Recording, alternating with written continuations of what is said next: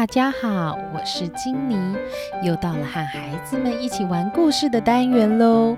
不知道大家对大野狼与七只小羊的印象是什么呢？如果你掉进大野狼与七只小羊的故事里，你会想和故事中的角色有什么互动吗？那我们的故事要开始喽。伊顿和娜丽来到了清境农场，他们正在看羊群的表演。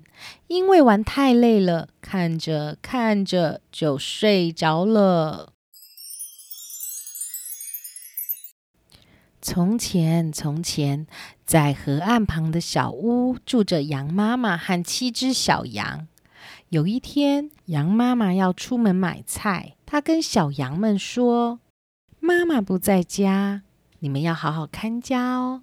有陌生人来敲门，千万不要开门哟。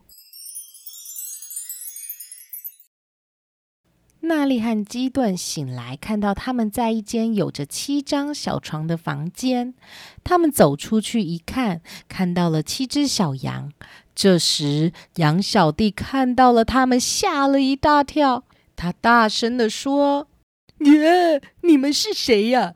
我们都还没听到敲门声，怎么就有陌生人出现在我们家？啊你们不要紧张啦，我们不是坏人，我们是未来的人，只是不小心掉进来。一、二、三、四、五、六、七。总共有七只小羊。我知道了，你们的妈妈去外面买菜，她叫你们不要帮陌生人开门，对不对？我跟你们说，等一下会有大野狼来敲门，我们来帮你们一起对抗大野狼。小羊们半信半疑的看着他们。这时，突然一阵敲门声。我是妈妈。我回来了，赶快帮我开门！杨大哥说：“你的声音这么粗，才不是妈妈呢！而且我妈妈出门买菜，每次都是要一个小时以上，哪有这么快回来的啊？”大野狼骗不到小羊，只好离开了。你不可以告诉陌生人这么多事情啦！对呀，这样子大家都知道。你妈妈出门买菜最少要一个小时，要是有小偷来你家，他就会知道有一个小时的时间可以利用，这样太危险了。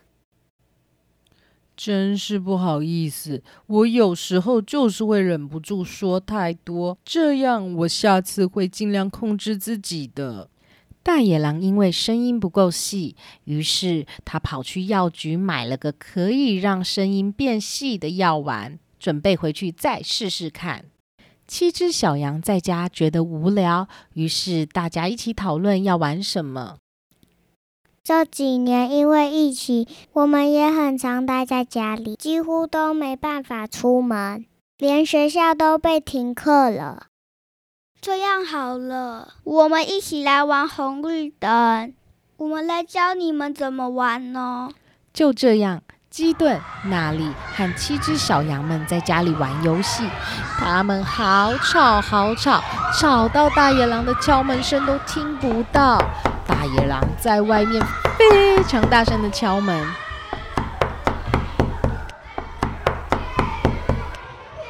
我是妈妈，我回家了，你们赶快来帮我开门呀！实在是太吵了，大家都没听到大野狼的声音。大野狼用了很大的力气再说一次：“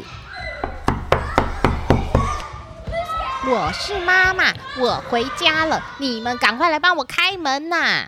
终于听到了大野狼的声音，虽然声音变成是妈妈的声音，但羊小弟从门缝底下看到了大野狼的脚。他说：“你是大野狼，这不是妈妈的脚，妈妈的脚是白色的，你别想骗我们。”大野狼被识破，只好又离开了。他跑去找了面粉，把面粉铺在脚上，让脚变白。杨小弟，你为什么要跟大野狼说妈妈的脚是白色的？你可以不用跟他说这么多啊。对不起，我没有想太多就讲了。难怪刚刚大野狼声音变细了。这样下去，等一下大野狼又要来了。他等一下会用面粉把脚弄成白色的，再来骗你们哦。对了，你们的大门怎么没有做猫眼呐？只要在大门中间戳一个洞，这样陌生人来，你们就可以利用这个小洞看。而且最好把窗户锁起来，免得大野狼爬进来。于是，小羊们参考了基顿的建议，大家跑去拿工具做猫眼和关窗户。没多久，大野狼又来敲门了。孩子们，我是妈妈，我回来了，赶快帮我开门呀！声音是妈妈的，没错。羊小弟在门缝下看了一看，是白色的脚，也没错。这时，娜丽说：“赶快让猫眼看一下。”羊小弟爬到椅子上看，天哪，这不是妈妈！刚刚差一点就要开门了，他是大野狼啊！我们是不会开门的。你是大野狼，根本就不是妈妈。大野狼气死了，他说：“你们怎么会变这么聪明？明明这次我就应该要吃到你们的呀！你们给我等着，我会再回来的。”气急败坏的大野狼决定守在小羊家旁边，等着羊妈妈回家，再一次冲进去把大家都吃掉。